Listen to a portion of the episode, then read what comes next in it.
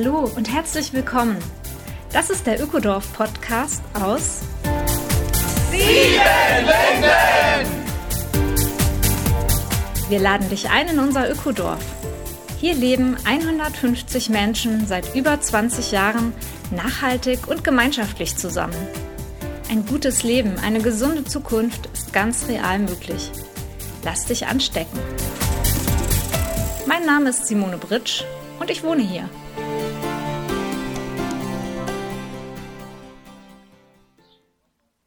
Und herzlich willkommen, Folge 49, Ökodorf Podcast aus Siebenlinden. Heute sitze ich mit Amel zusammen. Und dass Amel heute hier ist, ist überhaupt nicht selbstverständlich. 13 Jahre lang steckte sie in Kurdistan in einer Zwangsehe fest. In dieser unglücklichen Lage hat Amel aber nicht die Hoffnung verloren, sondern um ihre Freiheit und die Freiheit ihrer beiden Kinder gekämpft. So ist sie nun heute zu einem Gespräch über ihre sehr bewegende Geschichte bereit.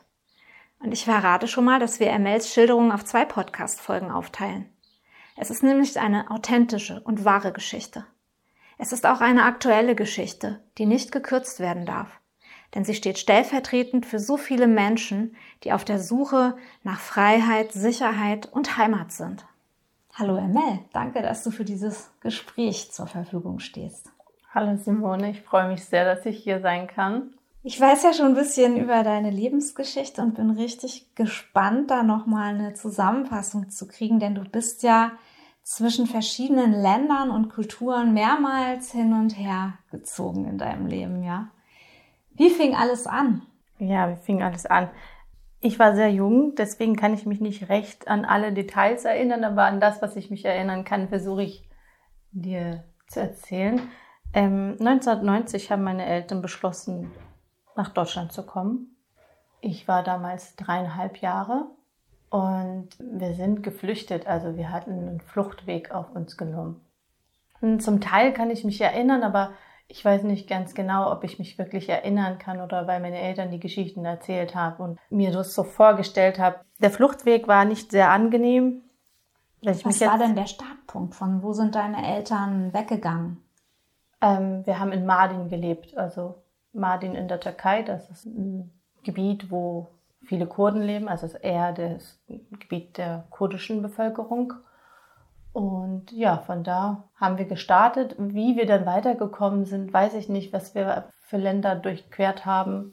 Wenn ich mich jetzt zurückerinnere, kann ich mich nur an Fürstenwalde erinnern. Das ist die Stadt, in der ich aufgewachsen bin, in der ich zur Schule gegangen bin, in der ich viele Freunde hatte.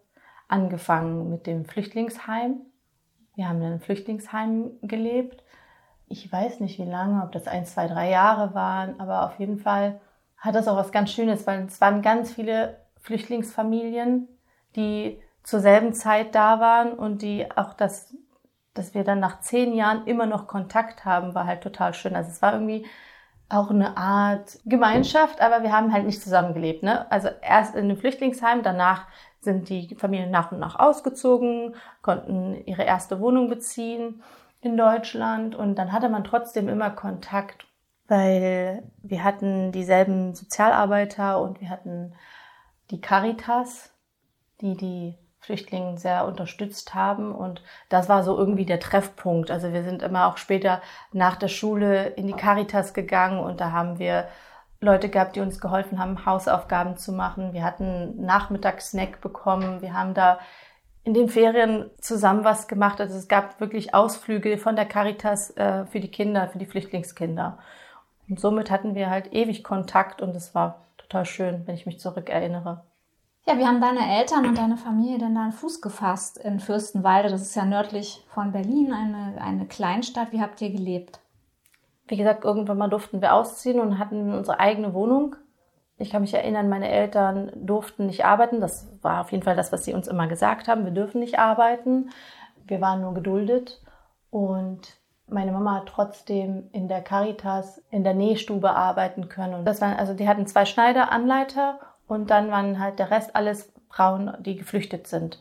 Die haben dann da sich ein bisschen Taschengeld verdienen können und es war für die Frauen total schön, so ein, ja, so ein Zusammensein, Gruppe sein und sich integrieren, auch mit den Schneiderinnen, die den halt mit Deutsch gesprochen haben. Und genau, meine Mama hat, äh, war Analphabetin, die hat nie die Schule besucht und in der Caritas hatte sie dann auch die Gelegenheit, dort äh, lesen und schreiben zu lernen. Es gab auch Kurse. Also das war einfach wirklich das Beste, was uns passieren konnte. Das war so eine totale Hilfe, um sich hier zu integrieren. Mein Vater, von dem weiß ich irgendwie nicht so viel. Das irgendwie immer so, er hat sein Ding immer gemacht. Wir haben nicht viel von ihm erlebt. Du bist die Älteste in der Familie, noch mehrere Geschwister. Ja. Bekommen. Ja. Also ich bin die Älteste, nach mir kommt meine Schwester Nasle, nach meiner Schwester Nasle kommt der Mehmet und dann kommt die Berivan und die Silan.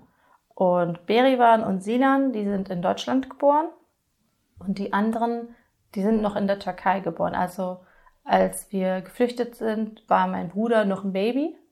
Oh. Ähm, mhm. Und meine Schwester war, glaube ich, gerade anderthalb, zwei. Und es war dann auch deswegen hart für mich, weil ich war diejenige, die laufen musste auf dem Fluchtweg.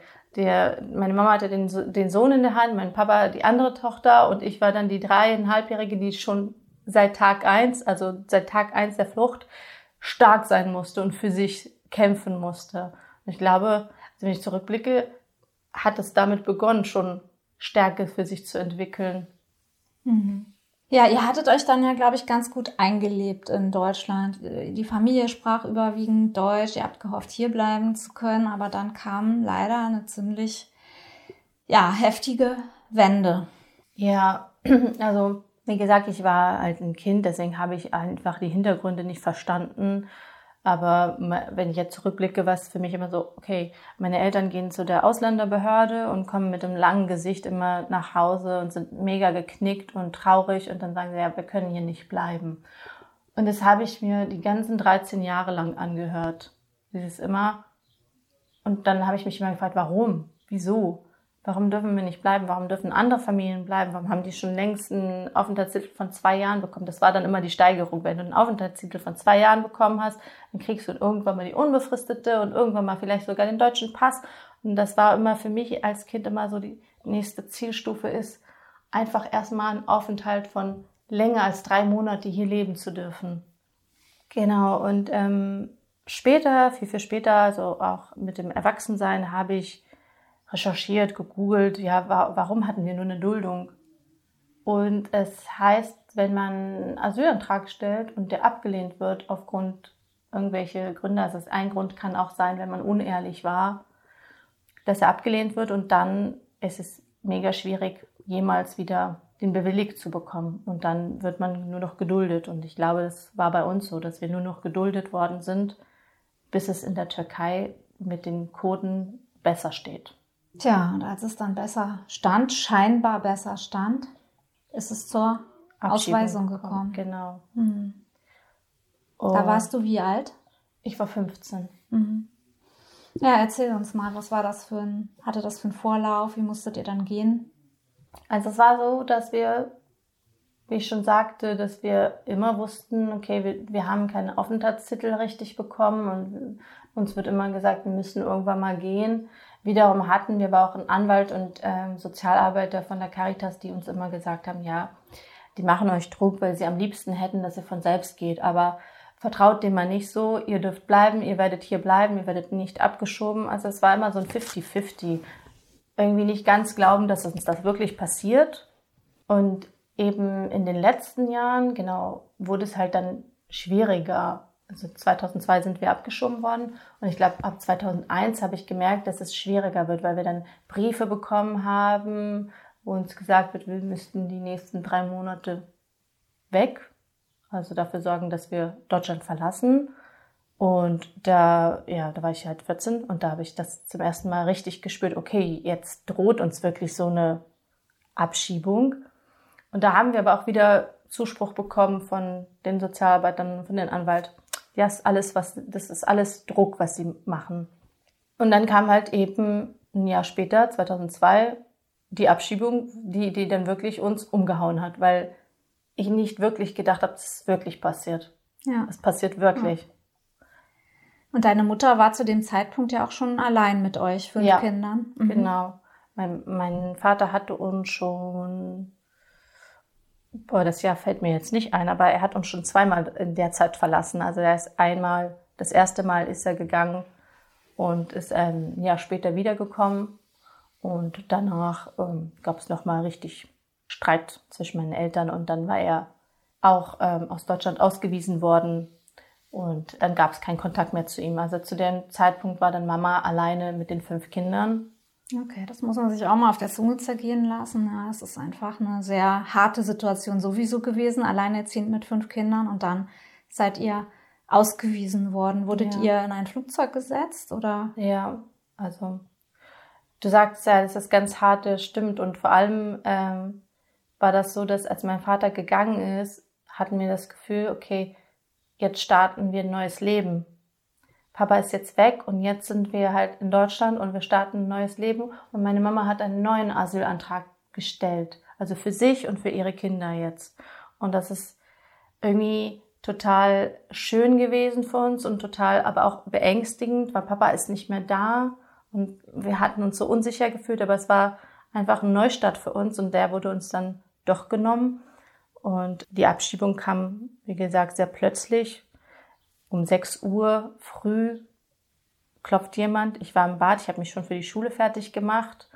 Und ich habe nur meine Mama mit jemand reden hören und äh, komme aus dem Bad und frage, was ist los? Und die treten einfach ein in, ins, ins Haus, äh, in der Wohnung. Und das waren vier, fünf Mann. Und dann so, in zwei Stunden werden die abgeschoben, ihr müsst packen, in zwei Stunden geht's los. Erstmal Schock. Mhm. Schockmoment. Und wir waren dann wie so kleine Ameisen. Wir wussten echt nicht, was wir tun. Wir sind immer durch die Wohnung gelaufen. Ich habe angefangen zu packen, dann habe ich wieder aufgehört. Aber meine Mama sagte, ihr packt gar nichts ein. Wir packen nicht, wir werden nicht abgeschoben. Mama sagte, ich ich werde nichts tun, solange ich nicht mit meinem Anwalt gesprochen habe, solange ich nicht mit der Frau Lachmann, das war unsere Sozialarbeiterin, gesprochen habe, werde ich nichts tun. Und dann war ich als Kind total überfordert. Dieses packe ich jetzt ein, weil ich habe nur noch zwei, zwei Stunden Zeit und dann, dann bin ich in einem mhm. kompletten anderes Land. Aber Mama sagt, nein, du darfst nicht packen. Okay, dann habe ich Angst, aber dass ich dann doch abgeschoben werde und nicht genug dabei habe.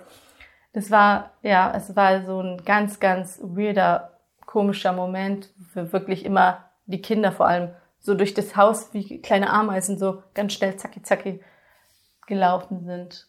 Und ja, dann, ich kann mich auch erinnern, wir hatten nicht gefrühstückt, wir hatten auch uns nichts mitgenommen und letztendlich hat dann Mama irgendwann mal die Sozialarbeiterin anrufen dürfen und sie hat uns gesagt, ja, bewahrt Ruhe, wir werden jetzt irgend so ein, ich weiß nicht genau, wie das heißt, aber so ein Eilgerichtsverfahren und da versuchen sie diese Abschiebung noch zu stoppen. Und ja, dann nach mehr als einer Stunde rief sie an und meinte, wurde abgelehnt. Und das hieß, okay, jetzt geht's los. Dann mussten wir in den Wagen und wurden erstmal in die Abschiebehaft gefahren. Das war auch für mich Neuland. Ich habe oft von der Abschiebehaft gehört und es war wirklich wie so eine Zelle. Oh Mann. Ähm, du warst in einer Zelle, hattest eine Bank und es gab so eine Tür, es gab aber auch eine Gittertür. Und die Türen waren aber offen. Die Türen waren offen, wir waren als Familie da und ich, ich meine, wir haben da auch länger, länger als zwei Stunden gewartet. Und neben uns waren auch andere, die auch zu demselben Zeitpunkt abgeschoben werden sollten. Und ich habe noch auch gehört, wie ein Mann sich total gewehrt hat. Er wurde dann festgenommen, also in Handschellen, weil er, ich glaube, das nicht wollte, was da auch immer passiert ist. Ich weiß nicht ganz genau, aber ich habe ihn also laut gehört und wir waren alles Kinder. Sinan war vier ich glaube, Beri war neun, Mehmet war zehn. Äh, wir waren alle sehr jung und hatten Angst. Und da mussten wir dann echt nochmal zwei Stunden in dieser Zelle warten.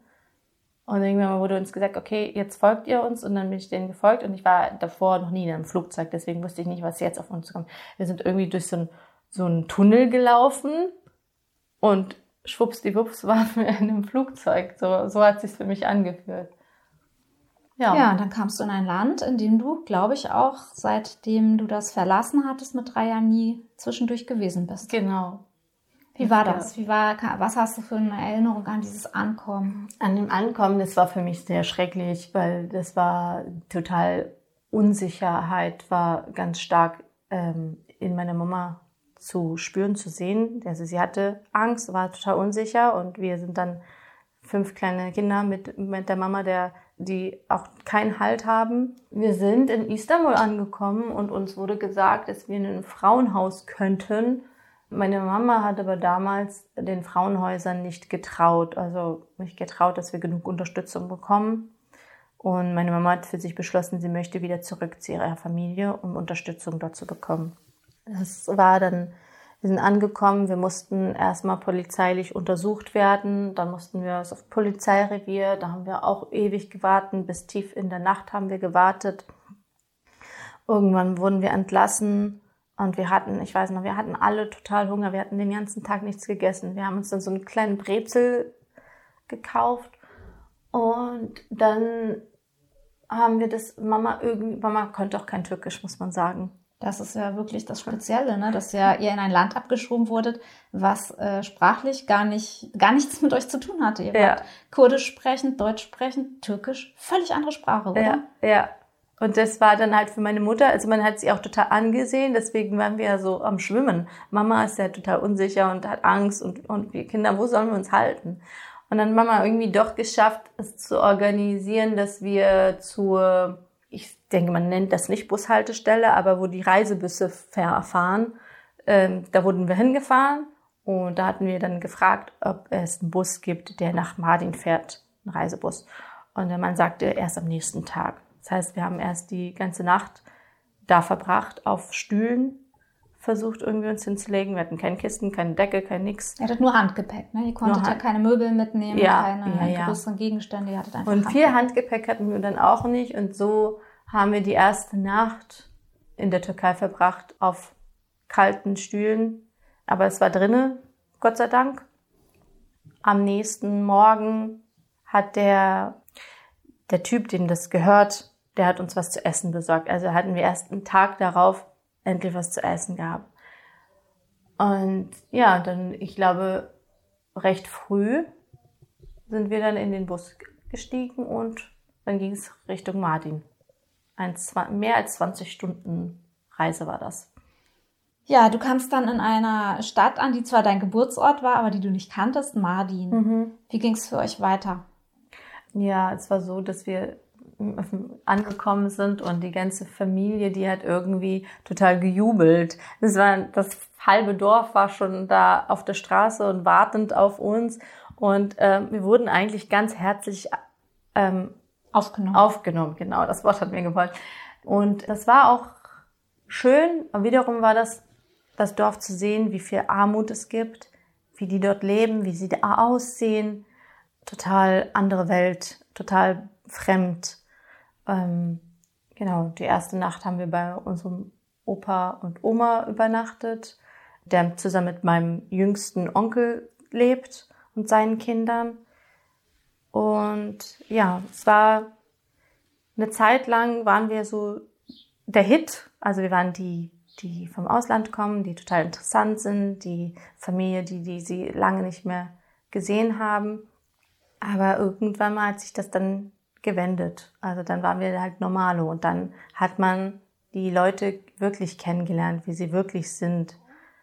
Und ja, ich habe auch Momente erlebt, die nicht schön waren mit den Menschen.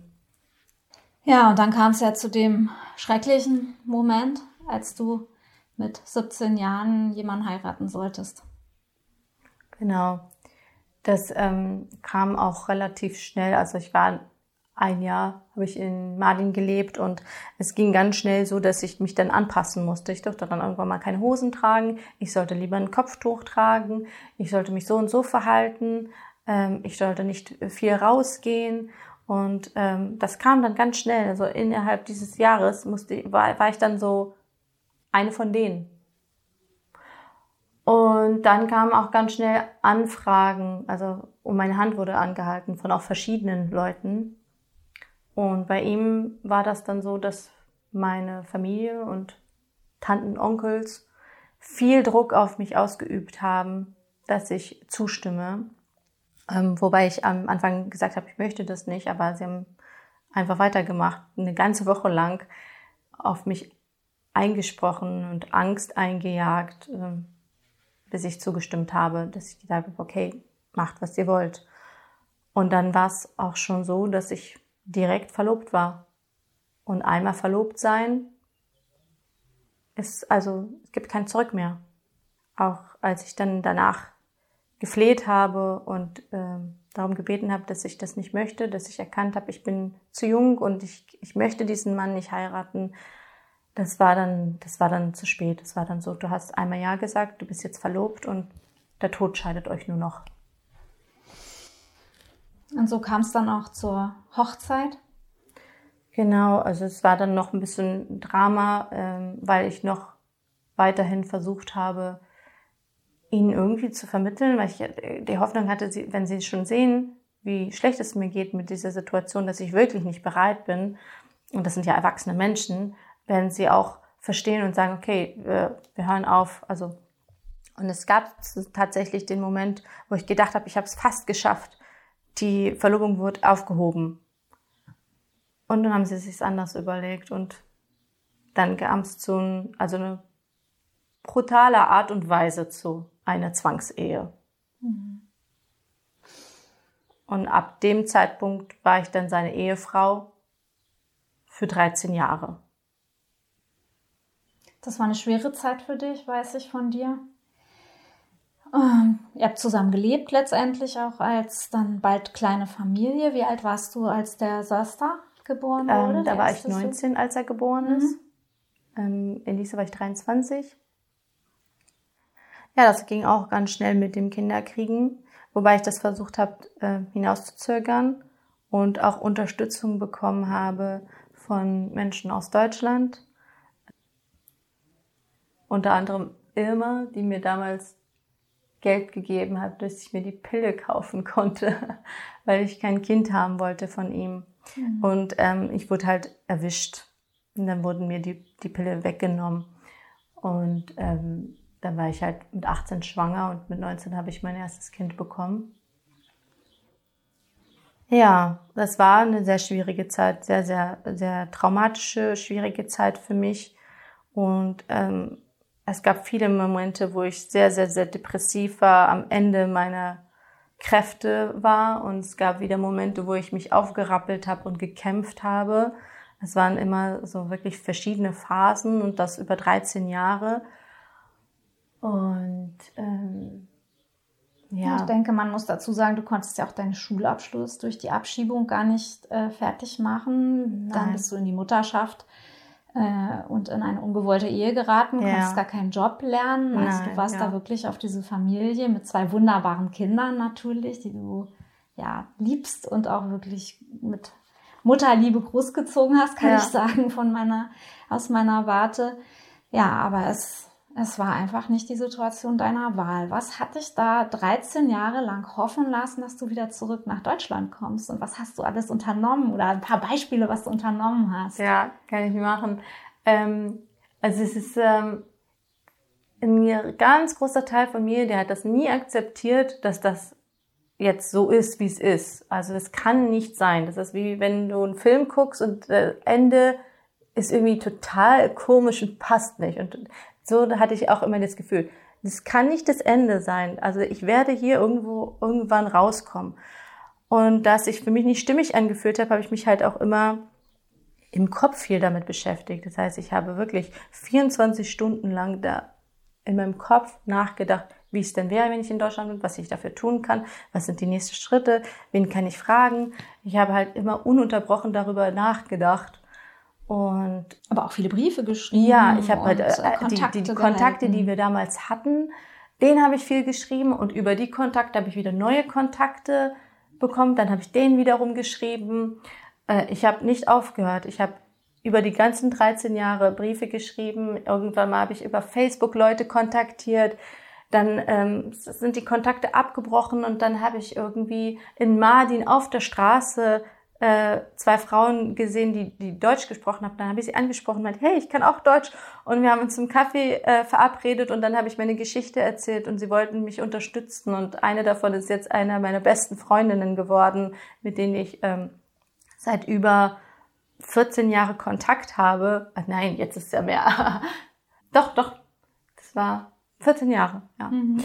Und ähm, dann es ist also letztendlich war das, das habe ich jetzt aber auch erkannt. Ich habe ja letztes Jahr äh, viel mich mit der positiven Psychologie zu, äh, auseinandergesetzt und ähm, mit dem Manifestieren. Ich habe Briefe von mir gelesen, wo drin steht, manchmal mache ich die Augen zu und stelle mir vor, wie es ist, wenn ich jetzt in Deutschland bin, was ich dann machen würde, wie ich mich fühlen würde. Wenn ich das, wenn ich darüber nachdenke, dann spüre ich eine Freude durch meinen ganzen Körper strömen und, und ich kann es kaum abwarten, diesen Moment zu erleben. Und seitdem ich mich mit der positiven Psychologie äh, auseinandergesetzt habe, habe ich gedacht, wow, diese Tools, die ich jetzt lerne, die habe ich die ganze Zeit angewendet.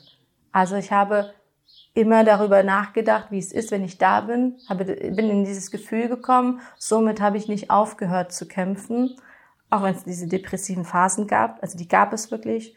Dann waren so ein, zwei Monate Stopp, einfach nur tief, tief, tief, tief, tief. Und es gab auch Momente, wo Suizidgedanken kamen. Und es gab wieder diesen Bogen nach oben. Wieder kämpfen, kämpfen, kämpfen. Und ich werde mein Ziel irgendwann mal erreichen. Ja, also ich muss sagen, ich kriege Gänsehaut, wenn du das erzählst. Und da bist du auch wirklich mein großes Vorbild, weil ich finde das bemerkenswert, in so einer Situation nicht aufzugeben und ja, immer wieder die Kraft auch aufzubringen, da zu kämpfen. Und dann mhm. kam ja als eine von vielen Möglichkeiten, die du in deinem Kopf hattest, eine, ein Start im Ökodorf ja. ins Spiel. Ja. Das Ökodorf Siemlin wurde plötzlich zu einer Hoffnung, zu einem Hoffnungsschimmer. Ja, ja.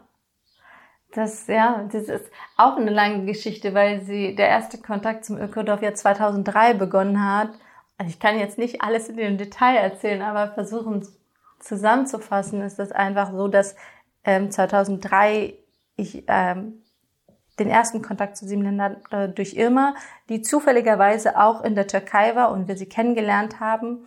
Und sie haben einen Film gedreht, wo wir kurz drin vorgekommen sind. Und das war's dann auch. Aber wir hatten den Kontakt gehalten über paar Jahre. Irgendwann mal ist der Kontakt abgebrochen. Aber dadurch hat Irma von mir erzählt hier im Ökodorf. Also war ich dem Ökodorf schon bekannt.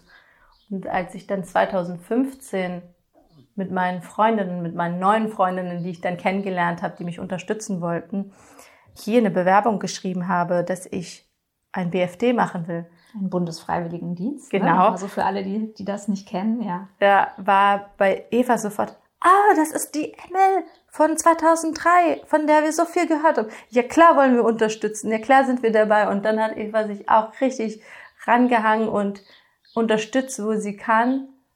Und ich muss ehrlich sagen, ich, ich hatte immer das Gefühl, ja, ich, ich, ich glaube, es könnte klappen und ich, und irgendwo war es auch so, irgendwie glaube ich es doch nicht, weil es war so oft in meinem Leben, so oft äh, der Moment, wo ich gedacht habe, okay, jetzt kommt der Stein ins Rollen und jetzt funktioniert.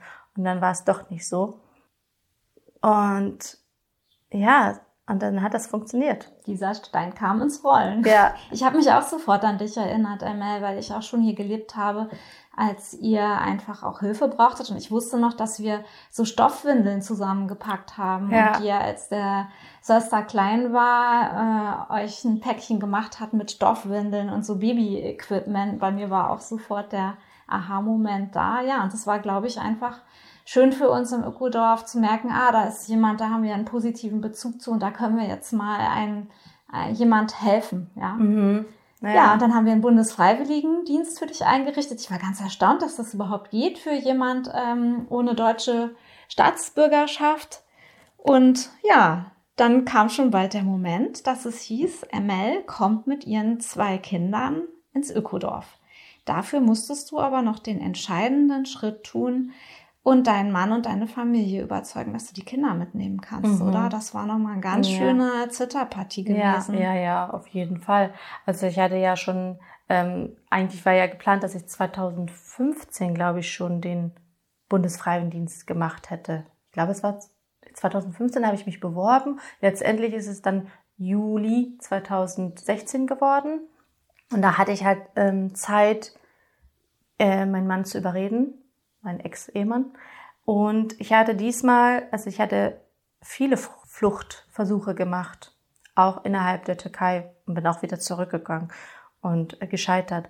Aber ich hatte meine Familie nie mit einbezogen, weil ich sie so schützen wollte, so also gut du wie hast ich mehrmals kann. heimlich fast versucht, in Frauenhaus zu gehen mit Genau. den Kindern, oder? Mhm. Ja. ja. Aber diesmal hatte ich meine Familie mit eingebunden, weil ich hätte ihn nicht überredet kriegen alleine. Und wir hatten uns einen Plan ausgeheckt. Also es musste, es musste, wir mussten alle das Gleiche erzählen.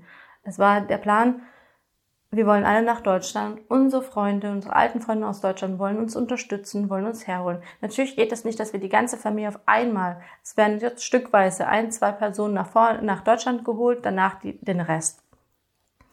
Und meine Familie hat dann das auch gelebt und auch erzählt. Wir haben viel darüber gesprochen, wenn mein Ehemann da war. Meine Mama meinte, ähm, hat auch viel mit ihm gesprochen, so dass er locker wird und ins Vertrauen kommt. Weil hätte ich gesagt, ich gehe nach Deutschland, hätte er mich nie, nie, nie gehen lassen. Und wir mussten auch vortäuschen, dass mein Bruder mit mir geht. Also ich und mein Bruder, wir sind einer der ersten, weil wir einfach ein bisschen die stärksten sind aus unserer Familie. Und wenn wir da sind, dann können wir auch mit unterstützen, dass der Rest kommt. Ja, es ging über ein Jahr Überredungsprogramm. Ja, und dann hat dein Ex-Mann da Vertrauen gefasst, dass er dann auch nachkommen kann und Ja. hat euch ziehen lassen. Ja, wie war der erste Moment im Ökodorf, als du hier ankamst mit deinen beiden Kindern, wusstest, du kannst hier den Bundesfreiwilligendienst machen? Ja, es war total schön, total fremd. Es war, ich wollte endlich die Eva kennenlernen, mit der ich seit einem Jahr Kontakt habe und die total toll ist und jede Sekunde antwortet, wenn ich schreibe. Und Eva war aber nicht da.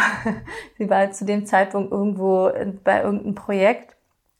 Und dann hat mich Claudia in Empfang genommen. Und Claudia war auch einer meiner Paten. Und ja, es war total schön, weil sie konnte ein wenig Türkisch. Das war auch total süß. Dann hat sie angefangen, mit den Kindern Türkisch zu sprechen. Ja, ich weiß nicht, was ich noch so dazu sagen konnte. Es war einfach sehr fremd, aber auch sehr schön. Es war total schön. Es war wie, ich komme in so eine Jugendherberge, hatte ich das Gefühl, wenn ich früher in, auf Klassenfahrt war, dann sah alles so, dieses ländliche, dieses, diese Atmosphäre, wie du machst jetzt hier Klassenfahrt. So hatte ich das Gefühl. Am ersten Tag auf jeden Fall. Und dann habe ich die Menschen nach und nach kennengelernt. Die Menschen vor allem, die sich bereit erklärt haben, einen Unterstützerkreis für mich zu bilden. Und ich habe viele Menschen kennengelernt. Es sind ja schon damals 140 Menschen gewesen. Ja, ankommen, total schön und total verwirrend und ganz viele Emotionen. Manchmal wurde es mir zu viel. Dann habe ich geweint, weil ich nicht mit den Emotionen umgehen konnte. Es ist ja zwar total schön, endlich frei zu sein, aber ich bin noch so in meinen alten Gefühlen, stecke ich noch fest. Deine erste Wohnung in Siebenlinden war im Bauwagen, das wusstest du ja vorher. Wohnraum ist in Siebenlinden immer super knapp, aber wir hatten einen Bauwagen für dich und deine Kinder organisieren können. Wie war das, in so einen Wagen zu gehen Ja, und zu sehen, oh, das ist mein neues Zuhause? Also ich hatte äh, einen Bauwagen und ein Zimmer und als ich davon gehört habe, es wird ein Bauwagen, da habe ich erst erst gedacht, okay, Bauwagen, okay, aber ich bin glücklich mit allem, was ich kriege und ich hatte einen super schönen Bauwagen, muss ich sagen. Also richtig, richtig schön. Also ich fand das eher luxuriös. Also zwar klein, ne? Äh, Wir hatten in der Türkei eine große Wohnung, ähm, aber ich fand ihn sehr schön und ich fand das mit dem Zimmer auch gut, dass wir trotzdem noch ein Zimmer hatten, weil im Winter war das schon echt anstrengend, Herausforderung, äh, immer zu heizen, rechtzeitig zu heizen, auch so zu heizen, dass es nicht zu warm ist und nicht zu kalt ist. Genau. Was wollte ich gerade noch sagen? Jetzt mir irgendwas. Emma, ich habe mich eben gerade äh, entschlossen, wir werden zwei Podcast-Folgen machen über dein Herkommen, weil deine Geschichte ist so reichhaltig und ähm, ich möchte an dieser Stelle jetzt erstmal schließen und alle neugierig machen, dass Aha. wir die nächste Folge mit ML hören, weil es wäre einfach so schade, wenn wir diese Berichte von dir jetzt zu stark kürzen müssten. Weil ich Mhm. denke, es ist ein Schicksal, ähm, das läuft hunderttausendfach jeden Tag ab, überall auf diesem Planeten. Und ich fand es wichtig, wie du es jetzt geschildert hast, Mhm. Und ich danke dir für diesen ersten Teil. Mhm. Und ähm, ja, lade alle ein. Die nächste Folge wird dann auch mit Emel ihr Ankommen hier in Siebenlinden, wie sie im Ökodorf Fuß gefasst hat mit ihren Kindern und ja, wo sie heute steht. Das ist nämlich eine ganz enorme Zeitspanne von sechs Jahren, die viel Neues gebracht hat. Das war sie, die neue Folge des Ökodorf Podcasts aus Siebenlinden. Besuche uns auf www.siebenlinden.org oder direkt im schönen Ökodorf. In unseren Seminaren lernst du die Welt von morgen nachhaltig und gemeinsam zu gestalten. Der Ökodorf Podcast aus Siebenlinden ist eine Produktion vom Freundeskreis Ökodorf e.V.